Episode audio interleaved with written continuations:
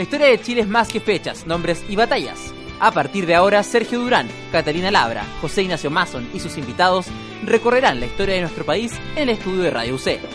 Comienza un nuevo capítulo de Hablemos de Historia.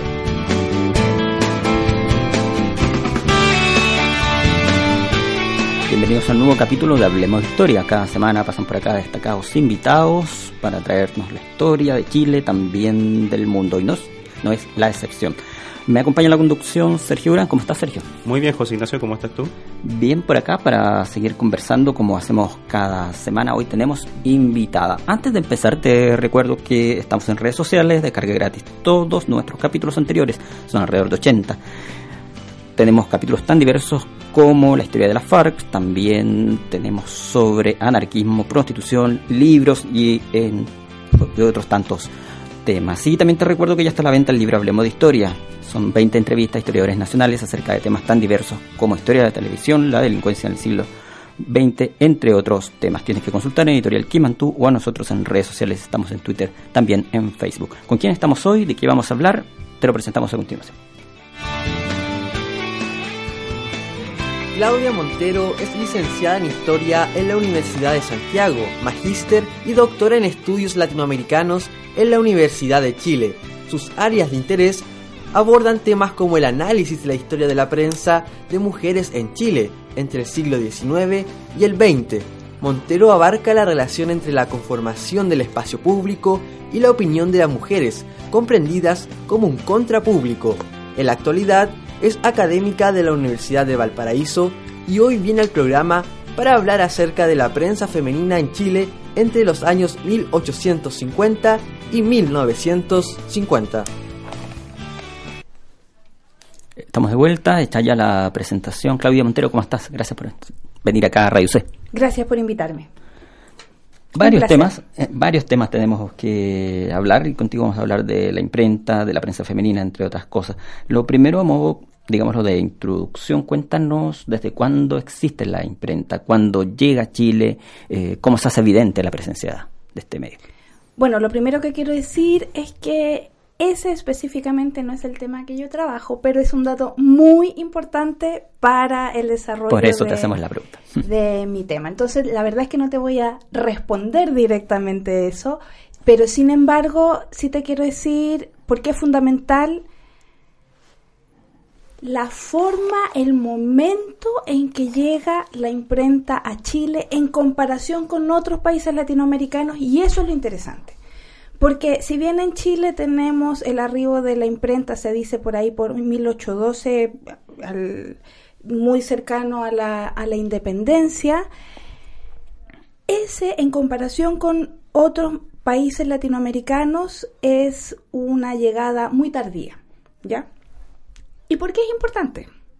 Porque en lo que yo, de lo que yo me preocupo es la, historia de la prensa de mujeres en Chile, ¿ya? Eh, no sé si en algún momento vamos a avanzar sobre qué significa la prensa de mujeres en Chile, pero puedo adelantar que es una prensa hecha por mujeres y para mujeres que reflexiona sobre el lugar y la situación de las mujeres en la sociedad. Esto no quiere decir que es una prensa necesariamente feminista, no, es una prensa de mujeres que piensan sobre sí mismas y ahí podemos tener mujeres conservadoras, mujeres católicas, mujeres feministas, de diversas eh, clases sociales, de diversos intereses, mujeres que están pre preocupadas por proyectos culturales, etcétera. Entonces, ¿por qué parto con esto? Porque en Chile la prensa, dijimos, llega en comparación con otros países latinoamericanos tardíamente. En, no sé, en México en 1700 no sé cuánto, en Perú también 1700. Eh, entonces, eso hace que en la historia de la prensa general de, de, estas sociedades empieza con un desarrollo en que se hacen unas primeras gacetas, eh, los primeros periódicos informativos, etcétera, y eh, cuando las mujeres comienzan a meterse a la prensa, en, eh, en general en estos países donde el desarrollo o la llegada de la prensa es anterior, lo hacen siendo mujeres eh, acaudaladas, por decirlo de alguna forma, de situaciones económicas acomodadas, en general mujeres conservadoras, y que comienzan a hacer prensa de mujeres con este tinte que es más bien conservador y no necesariamente cuestionador o, que reflexiona sobre el lugar de las mujeres. ¿Ya? Entonces, por ejemplo, hay unas primeras gacetas en México que son hechas por mujeres a, fin del siglo XVIII eh, y que tienen unas características. En general son álbumes eh, eh, o son periódicos o revistas femeninas donde hay recetas, entretención que se entendía como una entretención liviana para mujeres, ¿me entiendes? Y luego, al cabo de varios años de ese tipo de prensa, empieza a aparecer una prensa de mujeres más crítica de la sociedad. O esta idea de prensa que te digo que es con una reflexión sobre el lugar de las mujeres, sobre lo femenino y sobre eh, la mujer en, la sociedad. En Chile, como la prensa, como la imprenta llega muy cercanamente, como estábamos, eh, como les eh, tardíamente en comparación con estos otros países, lo que sucede es que llega la, la, prensa, empieza el desarrollo de la prensa en general e inmediatamente las mujeres empiezan a tener proyectos de prensa de la más diversa eh, tipo. ¿Me entiendes? Entonces nos saltamos esa etapa que hay en otros países y ojo, esto no solo en América Latina, sino que en países europeos también y en y en Estados Unidos donde primero hay un desarrollo de una prensa femenina, por decirlo de alguna forma. Aquí en Chile inmediatamente hay proyectos de prensa con esta, esta, en este concepto de historia de la prensa que es un poco más complejo. Yo diría que esa es la diferencia o la importancia del momento de la llegada de la prensa a Chile. Bien, así como la llegada de la imprenta y de la prensa a Chile, estamos hablando periodo de la independencia, ambas cosas son más o menos contemporáneas. Tú dijiste que esto es algo más bien tardío. ¿Pasa lo mismo con la prensa de mujer o, media muy poco tiempo para que ya tengamos a mujeres eh, produciendo textos impresos? Qué bueno que me haces esa pregunta porque mm, yo traigo ahora una noticia muy importante para en el contexto de esta conversación porque yo he estado como 20 años trabajando la historia de la prensa de mujeres en Chile con esta definición que les di hace un momento, ¿no? Eh, sin embargo, cuando yo comencé a hacer el trabajo de archivo, lo que descubrí es que hay una serie de mujeres que eh, tuvieron proyectos editoriales, ya sea de mujeres o de prensa general desde muy al inicio, ¿ya? Y eso no está estudiado.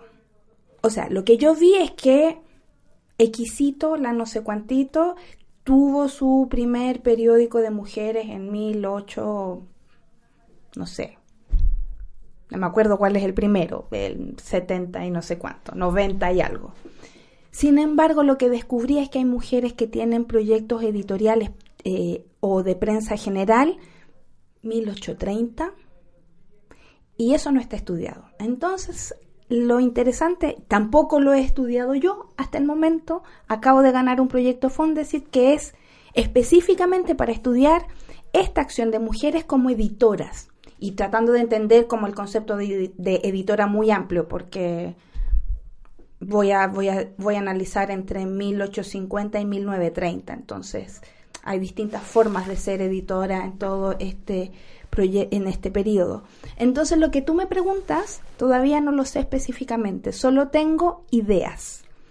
Algún dato suelto en que yo te podría decir que hay mujeres haciéndose cargo de proyectos eh, editoriales tempranamente en comparación con la historia de la prensa en Chile. Yo no diría que antes de 1830, pero más o menos podríamos comenzar a hablar a partir de 1830, pero todavía no tengo certeza de quiénes, cuántos, cómo y qué características tenían estas empresas o si el hecho de ser mujer marcaba alguna diferencia en el proyecto, porque a lo mejor no es ningún dato, Bueno, pero si, el dato fuera cierto, sería interesante, puesto que es bastante antes que la fecha que estaba convencionalmente asignada como el inicio de prensa. Bueno, de mujeres. Quiero volver a la definición que hiciste hace un momento de las características de esta prensa, porque la prensa de inicios del 19 es una prensa, eh, la prensa genérica, digamos, una prensa muy política, estamos hablando de Aurora de Chile, el Araucano,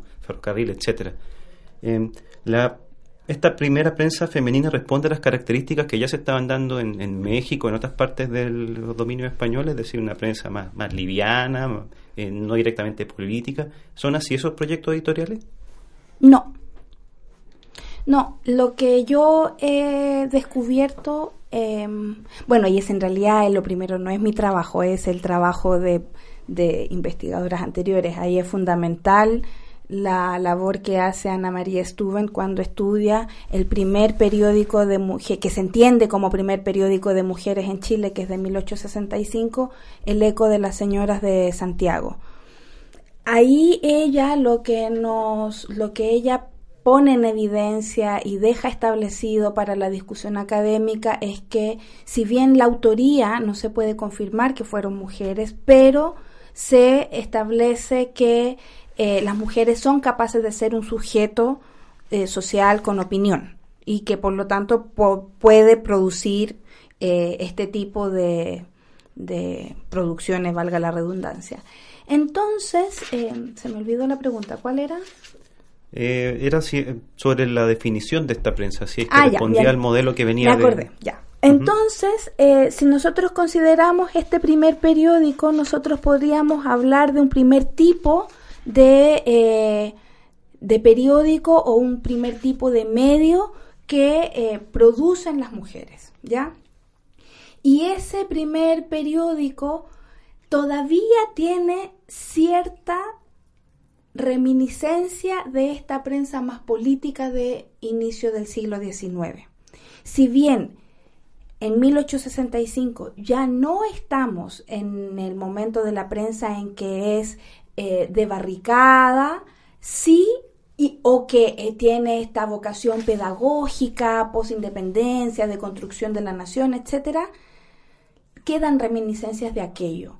Y lo otro interesante, y esto también lo, lo dice Ana María Stuben, es que estamos en un momento donde mm, hay todavía quedan reminiscencias de, eh, de una acción política a partir de la polémica. Y en este primer eh, periódico de mujeres uno pues se funda para dar o para participar de una polémica, que este eco de las señoras de Santiago tenía el objetivo de eh, alegar, oponerse a las reformas de laicización en 1865. Entonces, claro, tiene reminiscencias de aquello. No es un periódico que parta teniendo estas características de una prensa femenina, por ejemplo.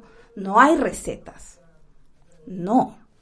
Hay discusión política de la más clásica, si ustedes quieren decirlo de alguna forma, a lo más a lo largo de la, de, los, de las entregas de este periódico comienza a haber avisos, así como el, libro X está en disponible tal, las, son mujeres católicas las que hacen este periódico, o suponemos que son mujeres católicas, entonces hay avisos del calendario litúrgico, pero eso nada más. El resto son contenidos y discusiones eh, del acontecer político nacional. En ese sentido, los contenidos quizás no se diferencian mucho de lo que de la prensa, el nombre no será correcto, pero masculino o, habitual. No, en términos de contenido no, pero ¿qué es? ¿Por qué finalmente estamos hablando de prensa mujeres? Porque eh, esta mm, característica de ser mujer en que supone que son sujetos excluidos, dada el orden social jerárquico, eh, lo que hace es que ese lugar de subordinada en la sociedad, de subordinación social, se transmite en la escritura. Y lo que podemos ver es que en términos de contenido de cuál es el objeto y cuál es el objetivo de los textos o del periódico en su conjunto, no se podría definir, diferenciar de los varones. Sin embargo, en el, en el desarrollo de los textos, ahí en ese sentido, en el, en el contenido, lo que vemos es que hay una lectura desde ese lugar subordinado como mujeres. No sé si tengo tengo tiempo para rápidamente, no me voy a demorar en, buscar, pero por ejemplo, hay, hay citas muy bonitas que en realidad son muy tristes porque eh, cómo estas mujeres dan cuenta de la dificultad, solo por el hecho de ser mujeres, de levantar y sostener esta empresa que es el periódico. Todas las críticas que han que, reciben eh, solo por el hecho de ser mujeres que están haciendo algo público, cuando no estaba permitido, no estaba bien visto. Además, estas son mujeres de bien, son mujeres de alta sociedad, no son mujeres que se plantean desde quememos los sostenes, no, son mujeres que están dentro de eh, un orden social que ellas también lo asumen y lo defienden. Están, este primer periódico del que estamos hablando ahora eh, eh, son mujeres que sacaron el periódico para defender el orden social, el statu quo que implicaba impedir la laicización. ¿Me entiendes? O sea, no son mujeres que están pidiendo... Eh, Algo entre comillas revolucionario. Exactamente, todo lo contrario. Y sin embargo, tú puedes ver cómo eso es una a partir de eso hacen una reflexión profunda de lo que implica este acto de transgresión, porque eso es lo que hacen, hacen una transgresión. Dentro de ese grupo, ¿hay registro, está la investigación de quiénes son con nombre y apellido esas personas? De este, de este periódico particular no tenemos registro. Sería muy interesante poder hacer un... Yo creo que se puede hacer tal vez un, un rastreo, pero habría que tener alguna investigación más específica, tiempo y dinero para poder em, hacer la arqueología de, de, las mujeres que escriben en este periódico. ¿Por qué crees tú que se ha investigado poco sobre este tema en particular? ¿Tienes alguna noción, alguna, alguna idea? Quizás hay otros temas más predominantes o, cuesta mucho, según tu experiencia, sondear qué ha pasado. Qué compleja la pregunta que me haces, porque em, yo creo que se ha investigado poco porque hay un sesgo ideológico en, en general en los temas sobre mujeres y en particular sobre la, eh, ¿cómo decirlo?, sobre la perspectiva eh, de género. Entonces, a mí me gusta decir que lo que yo hago en realidad es historia cultural porque si yo digo que hago historia de mujeres, creo que eso ya está un poco pasado de moda, no porque no sirva, sino porque encasillarse en, en, lo que implica historia de mujeres, lo que ha significado historia de mujeres, es cerrar el campo y reafirmar una idea eh, que entonces las mujeres nos estudiamos entre nosotras y estamos ahí eh, eh, y tendríamos una historia aparte, seguiríamos en un gueto. Entonces, eh, yo creo que hay un sesgo ahí que tiene que ver con eso cuando uno se refiere a temas que están relacionados con las mujeres. Y entonces, si yo pienso que desde la historia cultural o desde la historia política no se ha analizado la acción del, o desde la historia de las comunicaciones, no se ha Em, analizado o trabajado sobre la acción de las mujeres en el espacio público, en el campo cultural, en el campo de las, de las comunicaciones, eh, más bien responde a, eh, a la, se me olvida la palabra, a la exclusión dado el contexto social en el que nosotros vivimos, en el que vivieron ellas en el pasado y en el que seguimos viviendo. ¿Me entiendes? Incluir la, eh, la perspectiva de género es algo bien transgresor, cuando en realidad no debería serlo. ¿Estás en sintonía de Radio ideas que suenan bien? otro capítulo de Hablemos de Historia. Cada semana pasan por acá destacados invitados para hablar acerca de historia de Chile y el mundo. Te recordamos que estamos en redes sociales, puedes además descargar gratis todos nuestros capítulos ingresando a Twitter o a Facebook. Son más de 80. Hoy me acompaña la conducción Sergio Gran. Y antes de seguir con la conversación con Claudio Mantero, uh, recuerda que también está a la venta el libro Hablemos de Historia. Son 20 entrevistas a historiadores nacionales acerca de temas tan diversos como historia de la televisión, el anarquismo y la delincuencia en el siglo XX. Sergio Gran, tú tienes más preguntas. Sí, no quiero dejar pasar algo que mencionaste hace un momento, eh, que era este concepto que me, me llamó mucho la atención de la prensa de trinchera y la vocación pedagógica de la prensa política. Y, ¿Qué podríamos, eh, podría profundizar un poco sobre eso? La verdad es que de eso me gustaría profundizar bien poco porque no es mi tema en específico, pero podría remitirte a quien lo ha hecho magistralmente. Sí, sirve también, por supuesto. y ahí tenemos a el que ha definido efectivamente qué significa prensa de trinchera es Carlos Osandón en un libro ya que tiene sus buenos años del 2001 que se llama Entre las alas y el plomo y un subtítulo sobre prensa etcétera. Así es que yo les invito a que lean y se vayan a ese libro porque todo lo que yo pueda decir va a ser muy escuálido. Sí, la pregunta apuntada, pensaba yo, tenía que ver con lo que estamos hablando hoy, con nuestro tema específico, por cuanto, por lo que nos has explicado, eh, estas son mujeres que participan del espacio público ante temas que son propios de la opinión pública, son temas candentes como la relación entre la Iglesia y el Estado. Entonces tal vez las mujeres también podríamos situarlo, eh, si, bueno, no entramos en la definición del concepto, pero también están atrincherándose, ¿no? Tomando no las armas, pero las plumas. Sí, estoy súper de acuerdo. Y mm, Claro, lo que pasa es que las características de la prensa de trinchera a las que se refiere Osandón en el principio del, que se desarrolla en la primera mitad del siglo XX y más en realidad alrededor del, de los 30, es una prensa que, claro, defendía una postura política, pero con unas formas, además, eh, ¿cómo decirlo? Muy de trinchera. Muy como decirlo en, en, en, las prácticas actuales, muy de troleo. ¿ya? Era, era una prensa con argumentos muy violentos, por decirlo de alguna forma, muy agresiva, que es distinta a que tú defiendas tus ideas desde argumentos más eh, limpios de insultos y ese tipo de de caricaturizaciones del otro, ¿me entiendes? Entonces yo creo que sí estoy de acuerdo en que las mujeres eh, tomaron sus plumas. Eh, estoy tratando de acordarme del título de uno de los artículos que escribí que tiene precisamente que ver con eso, pero se me olvidó.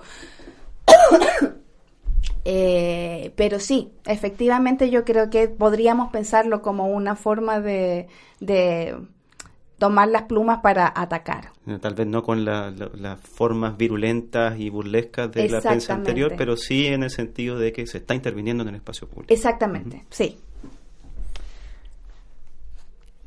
¿Cómo podría describir la prensa política? Eh, ¿Quién la caracterizaba la prensa política de esos años? ¿De esos años o la prensa política de mujeres? Ambas podría ser. Ya. Yo creo que hay una definición amplia de la prensa política de mujeres y que tiene que ver con em, proyectos editoriales, ya sea revistas o, em, o periódicos que eh, tienen una vocación política en la medida que forman parte de eh, una organización ¿ya? Un grupo político que a través de la prensa, y eso, esta, esta es una característica que no solo tiene que ver con la prensa de mujeres que yo trabajo, sino que tiene que ver con la prensa política en general, y que el medio, la propia revista o el propio eh, diario o periódico, es tanto un órgano de difusión hacia afuera, hacia el espacio público, de difusión de ideas, como un espacio de construcción de la identidad del propio grupo. ¿Ya? Y la otra característica que tiene la prensa de mujeres es que eh, construye contradiscursos. ¿Ya? No necesariamente, insisto, no, no, no me quiero referir, yo no quiero que quede la idea de que cuando hablamos de prensa de mujeres en general estamos hablando de prensa feminista, que tiene otras características, porque tiene que ver con el discurso feminista. Sin embargo, lo que lo que caracteriza eh, esta prensa es que son proyectos de mujeres, de organizaciones políticas que pueden ser diversas. Hay prensa política de mujeres eh, católicas. Eh, dentro de la prensa política de mujeres católicas hay prensa de las mujeres de élite, pero también prensa de las mujeres de los gremios, de gremios de trabajadoras católicas, eh, y, de, y, por otra parte tenemos una prensa eh, política feminista donde hay feministas obreras, feministas liberales. Entonces, dentro de lo que vamos a entender como prensa política en general y más específico de prensa política de mujeres, tenemos un gran abanico de, de posibilidades y de productos, por decirlo de alguna forma, productos comunicacionales o proyectos comunicacionales. Estamos escuchando Radio C, Ideas que suenan bien. y conversamos con Claudia Montero sobre prensa femenina, prensa feminista. Es toda una investigación. Eh, ya nos contaste también la cantidad de tiempo que llevas investigando. ¿Hay, otros historiadores o historiadores que estén más o menos en tu misma línea actualmente? Sí. No eres la única de esta. No soy la única, pero somos muy pocas y pocos. Em, qué bonita la pregunta que me haces, porque lo que, lo que podemos hablar es que de, estos temas no solo, no solo nos preocupamos historiadores o historiadoras, sino que también gente relacionada con la comunicación y con las letras.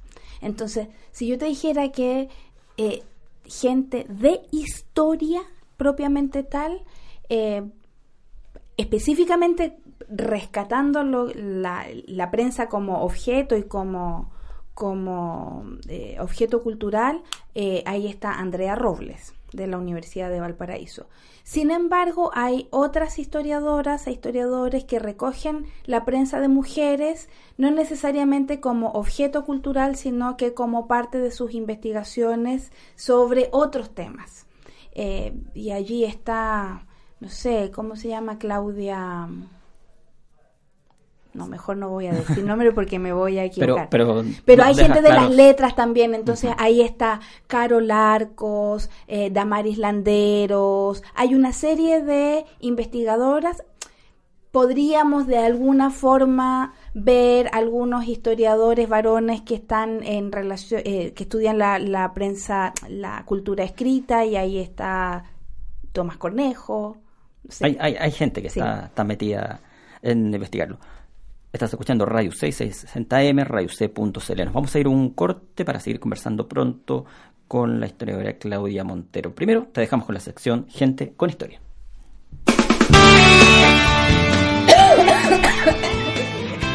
Sergio Silva Acuña nació en Chile en 1926.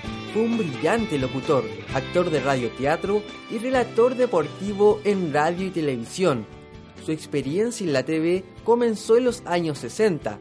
Partió como guionista y actor de Mi familia y yo en Canal 9 y años más tarde fue parte de Clases Alegres en Canal 13.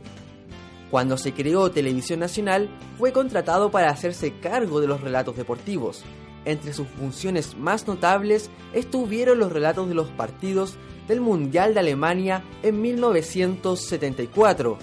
Sin embargo, por lo que aparentemente fue un altercado con los representantes de la dictadura chilena, Silva decidió irse a vivir a Europa durante algunos años. En febrero de 1986 fue hospitalizado debido a una arritmia cardíaca. Sin embargo, por causas de una negligencia médica, se le administró una droga incompatible con su salud, que lo dejó en un estado de coma. Tras dos años y medio de sueño agónico, Sergio Silva falleció el sábado 29 de octubre de 1988, después de casi 40 años dedicado a las comunicaciones.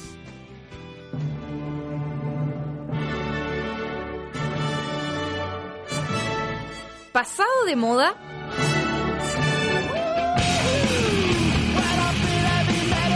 Una nueva generación llegó a llenar tus exquisitos oídos bilingües en Radio C.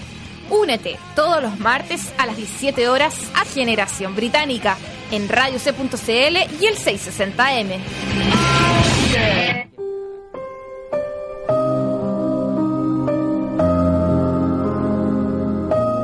Hay cosas que terminan. Se va el 18, se va Brangelina. Pero si hay algo que no se va, es la compañía de Radio C a tu lado. Sigue escuchándonos por radioc.cl y el 660 AM.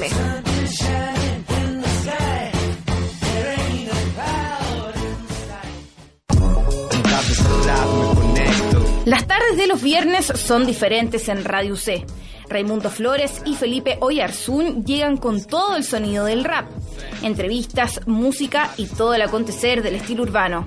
Tardes de rap, los viernes a las 4 de la tarde por radioc.cl y el 660M. Es que tardes de rap me enfrento.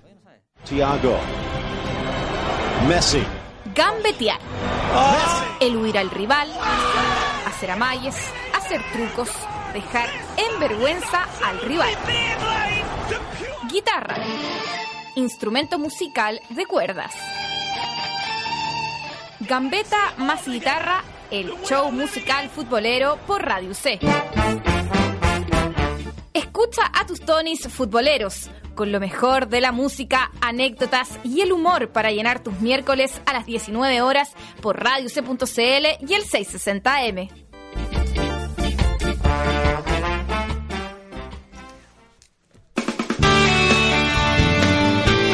Estamos de vuelta Radio hablemos de historia. Cada semana pasan por acá destacados invitados para hablar sobre historia de Chile y también del mundo. Antes de seguir con el programa de hoy, en el cual Sergio me acompaña en la conducción, te recuerdo que están todos nuestros programas en las redes sociales. Ahí está el link correspondiente, puedes descargarlos gratis. Todos nuestros capítulos ingresando a Twitter o a Facebook. Búscanos como Hablemos de Historia. También te recuerdo que está a la venta el libro Hablemos de Historia, son 20 entrevistas a historiadores nacionales, temas tan destacados como historia del libro, también sindicalismo, historia de la televisión, anarquismo, entre otros. Tienes que consultar en Editorial Kimantú o a nosotros a través de redes sociales. Recuerda nuevamente buscarnos en Twitter y también en Facebook. Estamos hoy conversando con Claudia Montero sobre prensa femenina, prensa de mujeres, ese es el área de investigación de ella. Um, vamos al tema de las revistas literarias, que también eh, algo has, o bastante has indagado al respecto. ¿Quiénes escribían ahí? Eh, ¿Hacia qué público estaba enfocada esta, esta prensa?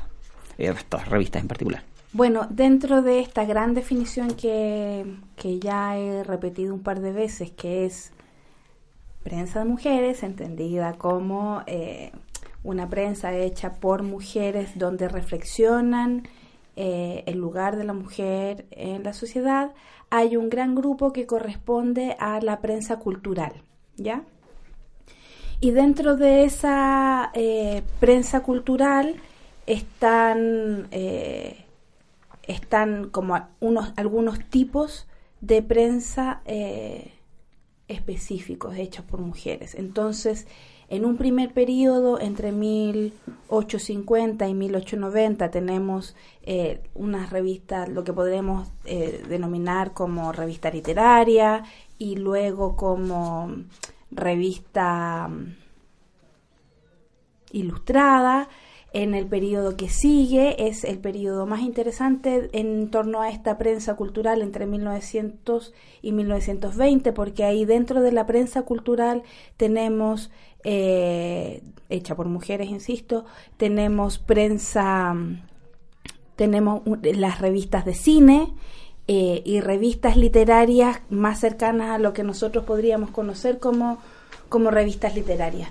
Entonces, si pensamos en las revistas literarias del primer periodo de 1850 a 1890, ahí tenemos a grandes intelectuales eh, chilenas que eh, levantaron proyectos literarios. Entonces, por ejemplo, está el, yo diría que es el, el, el, más importante o el más conocido, está Rosario Orrego, que saca la revista de Valparaíso, no recuerdo los años, pero debe ser como 1890 por allí. y estas son eh, proyectos editoriales que tienen el objetivo de dar cuenta de un proyecto cultural de una sujeto mujer, en este caso muy específico, eh, y que eh, lo que hacen es una acción en el espacio público eh, que no necesariamente está destinada a mujeres.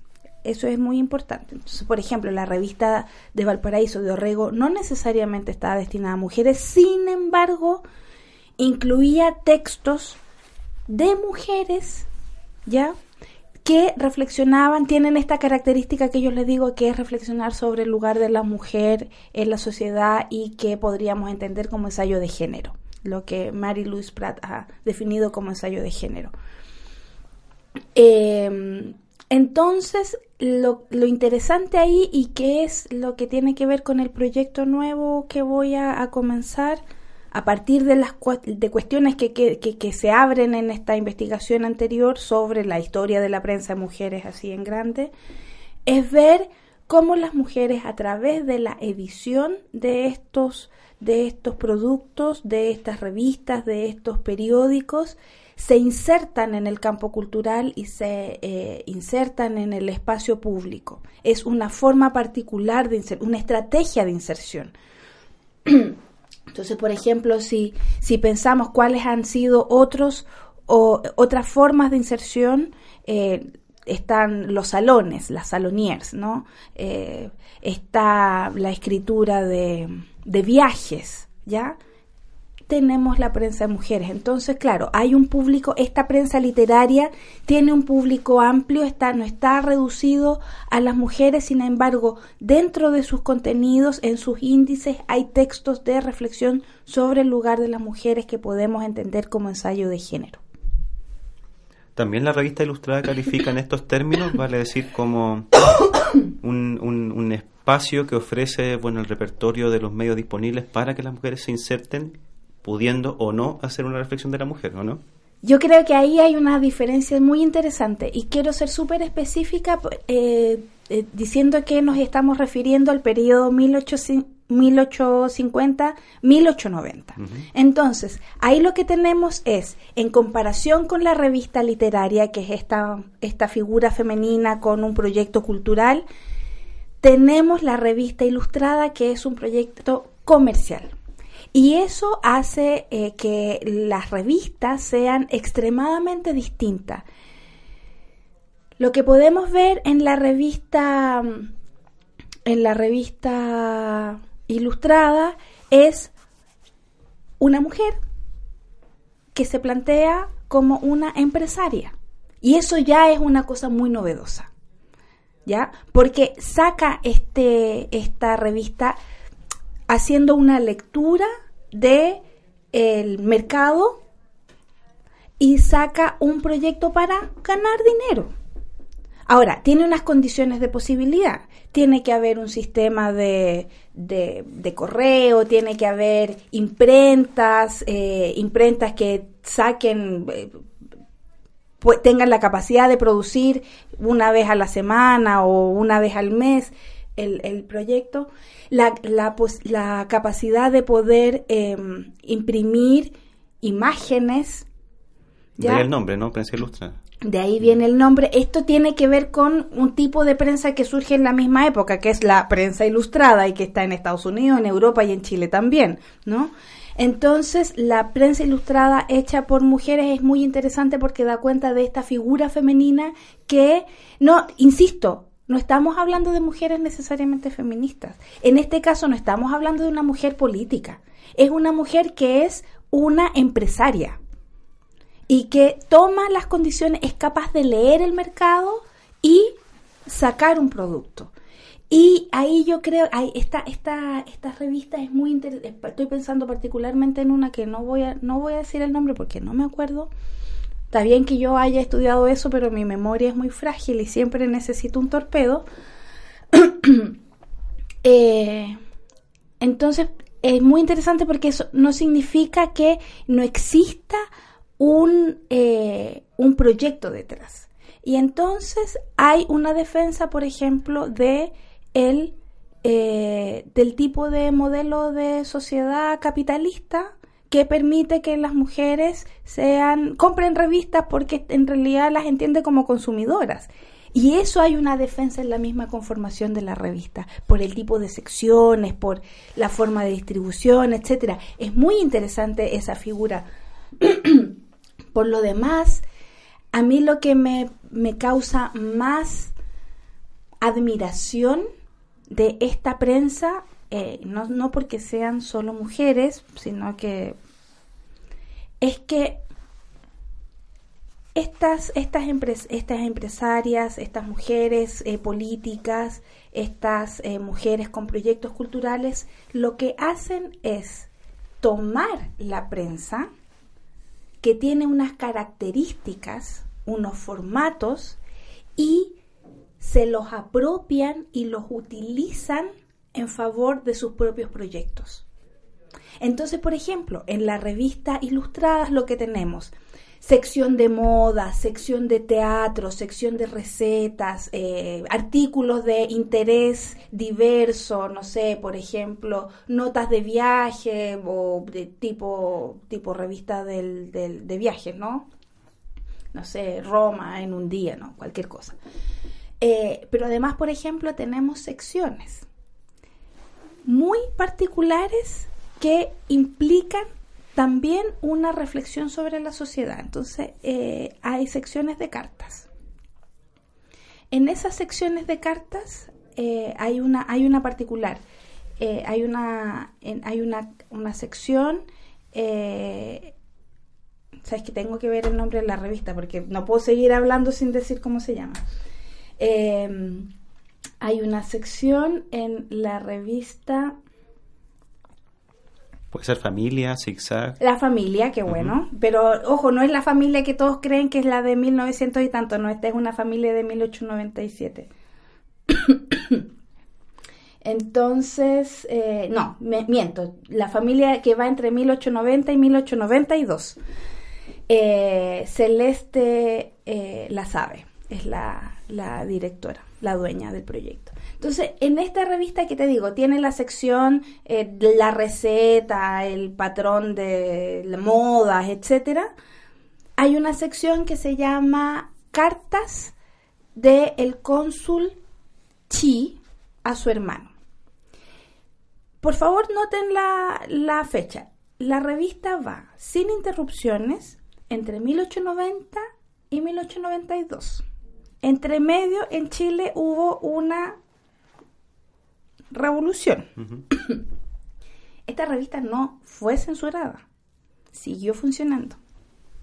Insisto, salía el dibujito de moda, salía la receta, pero entre medio estaba esta sección del cónsul, un supuesto cónsul chi, eh, japonés, que le mandaba cartas a su hermano contándole de la situación en Chile. Entonces, muy interesante, porque usa el formato revista poniendo una sección que es aparentemente inocente porque utiliza el formato carta, un formato que está muy asociado a las mujeres porque es un género menor dentro de la escritura, pero dentro de esa carta, género menor, lo que hace es análisis político. Clarísimo. Estás en sintonía de Radio C, Ideas que suenan bien. Hoy conversando con Claudia Montero en otro capítulo de Hablemos de Historia. Retomando un poco lo que mencionabas al comienzo y para dejarlo claro, ¿existe alguna diferencia finalmente entre los conceptos prensa de mujeres y prensa feminista o es lo mismo eh, señalado de manera distinta. ¿De qué estamos hablando? No, lo que yo diría es que si, si, decimos prensa feminista es un tipo de prensa que está dentro del gran grupo de prensa femenina. Entonces, dentro de lo que vamos a entender con... Disculpen, me equivoqué. El, el, ¿Cómo se llama esto? El déficit atencional hizo que saltara mi cerebro. Dale nuevo. El- la prensa feminista es un tipo de prensa dentro de este gran grupo que es prensa de mujeres. Ahí sí. Así de, así de amplia la definición. Y que es distinto de prensa femenina. ¿Cuál es la diferencia? Esa, esa diferencia es muy interesante porque cada vez que yo digo que estudio prensa de mujeres, todo el mundo lo que piensa es eh, en una revista femenina, ¿ya? Y la revista femenina es lo que nosotros estamos acostumbrados, así como la revista Mujer, la revista Ya, eh, eh, la revista Paula, en, alguna forma, con- guardando todas las diferencias, que son eh, revistas hechas por una empresa editorial dirigidas a mujeres y no necesariamente cuestionando el rol o, o los tipos o la forma de ser mujer en la sociedad. ¿Me entiendes? Esa es prensa femenina, que es distinto a lo que les estoy tratando de expresar acá, que es prensa de mujeres, donde son empresas de mujeres, hechas por mujeres. Ahora, con esas características, esta prensa tiene una fecha de caducidad. De hecho, mi estudio termina en 1950 y porque encuentro así además de encontrar 20 en un periodo a una o dos. Y es porque cambia el sistema de comunicación, ¿no? Y eh, la capacidad de producir em, prensa por personas autónomas se pierde. Y la prensa es generada por grandes industrias. Eh, anexo con esto antes de la pregunta que tenga Sergio Durán. Estas categorías de prensa femenina, de mujeres, eh, fe- feministas, etcétera, ¿las dan ustedes los historiadores? ¿La han dado posteriormente? ¿O se autodeclaraban, se autodefinían de esa forma ellas en ese momento? Yo diría que estas categorías que hemos estado conversando ayo- eh, eh, acá surgen del análisis contemporáneo al revisar la historia de la prensa de mujeres. Sin embargo, en el caso muy particular de prensa feminista, eh, no, otra, no otra prensa de mujeres, sino que la feminista eh, se autodefinen como medios, revistas o periódicos feministas, efectivamente. ¿Qué hay del público que consumía este tipo de, de revistas? ¿Cómo eran? Esta, eh, exist- existía esta, porque mi primera eh, in- intuición sería prensa de mujeres para mujeres. Eh, pero esa definición es muy amplia. ¿Cómo son estas mujeres? Si es que es el caso de que se hace esta relación. Bueno, ahí tenemos la, dado que hemos dicho que es una definición muy amplia y que por lo tanto tenemos una gran variedad de tipos de mujeres, eh, o sea, de tipos de prensa de mujeres, eh, también depende de, de qué tipo estamos hablando, cuál es el público. Entonces, por ejemplo, si yo te digo que vamos a hablar sobre la prensa cultural hecha por mujeres, el público es varones, mujeres y en algunos casos, como por ejemplo la prensa de cine, que es muy interesante porque dentro de las cinco primeras revistas de cine que se hicieron en Chile, tres fueron proyectos hechos por mujeres. ¿Ya? Ahí el público es masivo. Y eh, hay un caso muy interesante dentro de ese, que es la revista eh, La Semana Cinematográfica de Lucila Azagra, que tiene una revista entre 1918 y 1920. Esa revista es muy interesante porque eh, Rosario Azagra actúa con la intención de crear un público lector específico para eh, esa, esa revista, ese tipo de producto cultural. Y entonces es muy, muy interesante porque lo que hace es, ya que el cine surge como un, un eh, producto cultural que era masivo y para clases bajas, lo que hace a Sagra es tratar de crear y ampliar ese público a la élite. Y entonces saca una revista que tiene unas características, por una parte sí, es barata, pero por otra parte con un formato, un tipo de papel, eh, usaba eh, papel cuché, por ejemplo, eh, con imágenes para ir acercando a las élites al consumo del cine. Entonces, en ese sentido, claro, no estamos hablando de una mujer feminista, para nada. Pero lo que estamos hablando es de que es una mujer que se inserta en el mundo cultural con una visión y que su acción es muy importante en términos de, eh, la, de la comprensión de que el cine era una industria, ¿no? Ahora, por otra parte, vamos a tener la prensa política de mujeres en, en los distintos, en los distintos eh, periodos. Y ahí el, el, público yo creo que es básicamente solo mujeres y mujeres interesadas en cuestiones políticas. Hecha la aclaración, entonces nos vamos a ir a un corte muy breve, pero es con la sección Mi libro favorito. Hola, soy Álvaro Guarda, profesor de historia, y mi libro favorito es Un escritor en guerra de Anthony Vivor, básicamente porque Anthony Vivor es un gran historiador y aquí presenta un libro acerca de un escritor, eh, Vasily Grossman, que se va a convertir en uno de los grandes autores del siglo XX, comparable a lo que hizo Tolstoy en el siglo XIX. Él va a ser con vida y destino eh, en el siglo XX con la batalla de Stalingrado. No hay otro autor que haya visto la guerra en la parte del este como lo hizo él. Hace las descripciones más penetrantes de cómo se desarrolló la guerra, lo que él va a denominar la verdad despiadada de la guerra. Eh, hay testimonios conmovedores desde los altos oficiales hasta los soldados rasos y yo creo que cualquier persona que quiera entender un poco más acerca de la Segunda Guerra Mundial y sobre todo lo brutal que fue en el territorio ruso, bielorruso, bielorruso también en la parte del este de Europa, tiene que acercarse a la lectura de, este escritor. Por otro lado, también va a ser una de las primeras personas que observa los campos de concentración. Tiene un relato que se llama El infierno de Treblinka, donde de una manera narrativa, literaria, nos puede mostrar la crudeza de lo que tuvieron que vivir los judíos y otras personas en los campos de exterminio nazi. Estamos de vuelta acá en Radio C, ideas que suenan bien. ¿Tenía alguna orientación política, ideológica, esa prensa de esos años era conservadora, era de izquierda, era entre comillas de derecha, era católica. la, prensa, los años que estamos tratando sobre esta prensa feminista. Eh, ¿O no tenía orientación alguna? Yo eh, creo que tenía todas las orientaciones porque dependía de quiénes eran las que estaban produciendo, en la medida que eh, son proyectos, si estamos hablando de prensa política de mujeres, depende del grupo político que eh, sacaba este, este, estas publicaciones. Entonces hay de izquierda, de derecha, conservadoras, eh, socialistas,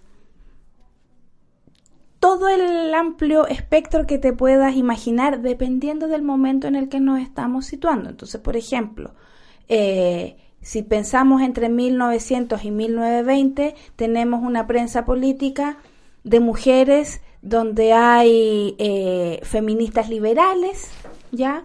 Que ahí en realidad lo que tenemos son, ¿cómo, ¿cómo decirlo? No sé cómo explicarlo, pero no son, no son las más radicales, no están asociadas a los, a los partidos políticos más radicales, pero sí a lo que podríamos entender como con una tendencia más de izquierda, ¿ya?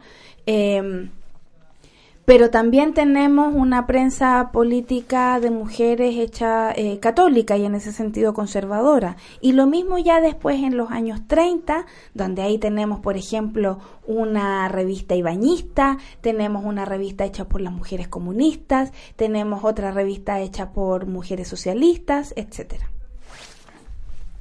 Bien, un par de preguntas ya para ir cerrando nuestra conversación de hoy día. Eh, decías que tu estudio llegaba hasta 1950 y que esto tenía que ver con ciertos cambios en la industria que aparentemente estas revistas se hacen menos eh, abundantes. ¿Qué pasa con esta prensa? ¿Por qué ocurre esto y, cómo es que continúa? Si es que tienes alguna noción sobre eso. ¿Cómo es la prensa eh, que, de mujeres posteriormente?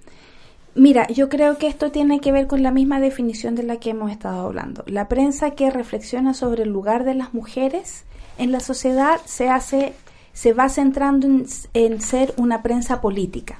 Entonces ya tenemos a partir de los años 30 que toda la prensa que, eh, eh, tiene estas características es solo prensa política. Y en los años 40 y 50 también. ¿Ya? Lo que sucede es que hay un, campo, eh, un cambio en el campo comunicacional chileno, viene la radio, posteriormente viene la tele, ¿no? la, la, la, prensa se hace desde industrias, por lo tanto, si es una prensa hecha por grupos eh, políticos si no tienen acceso a esas industrias, no tienen cómo hacer una revista y entonces ahí, por ejemplo, ocurren cambios. Cambios en el mismo formato de, de las publicaciones que comienzan a, a mutar hacia boletines, boletines que empiezan a ser sacados en mimeógrafo, ¿ya? Es decir, empiezan a circular solo dentro de la, eh, de la asociación, de las asociaciones, de, de los grupos. Entonces, ¿qué es lo que yo supongo? Esto también, como es una prensa política, también tenemos que entender qué pasa con el movimiento de mujeres en Chile. Y lo que se ha planteado como una tesis es que hubo, a partir del, del voto femenino, hay un silencio eh, feminista, ¿ya? Y entonces que las mujeres dejarían de actuar públicamente. Lo que yo supongo, porque no se ha estudiado, pero sí se ha estudiado en otros países latinoamericanos, es que en realidad no es que las mujeres dejen de ser feministas de un día para otro o consiguieron el voto y se fueron para la casa, sino que eh, las mujeres se integraron a actuar, por ejemplo, dentro de los partidos políticos. Y estando dentro de los partidos políticos ya no tienen sus propios órganos de difusión, sino que forman parte de los órganos de difusión de otras, de otras organizaciones. Habría que ver qué pasa con la radio. Entonces, ¿cómo es que las mujeres comienzan a, a difundir sus ideas a través de la radio? No hay nada hecho sobre eso, es una hipótesis así muy grande y vaga y yo diría que en la actualidad nos tendríamos que fijar en redes sociales y en, blogs para ver dónde es que están las mujeres expresando, las mujeres organizadas expresándose. Tarea aún para investigar. Claudia Montero, gracias por haber venido acá a Radio C. Muchas gracias a ustedes. Lo gracias muy también a los auditores. Nos juntamos en una semana más en Hablemos de Historia, Sergio Urán. Acá en Radio C, ideas que suenan bien. Sergio Durán, Catalina Labra, José Ignacio Mason y sus invitados hicieron un recorrido por la historia de Chile. Vuelve a escucharlos en un próximo capítulo de Hablemos de Historia, por Radio C.cl y el 660 AM.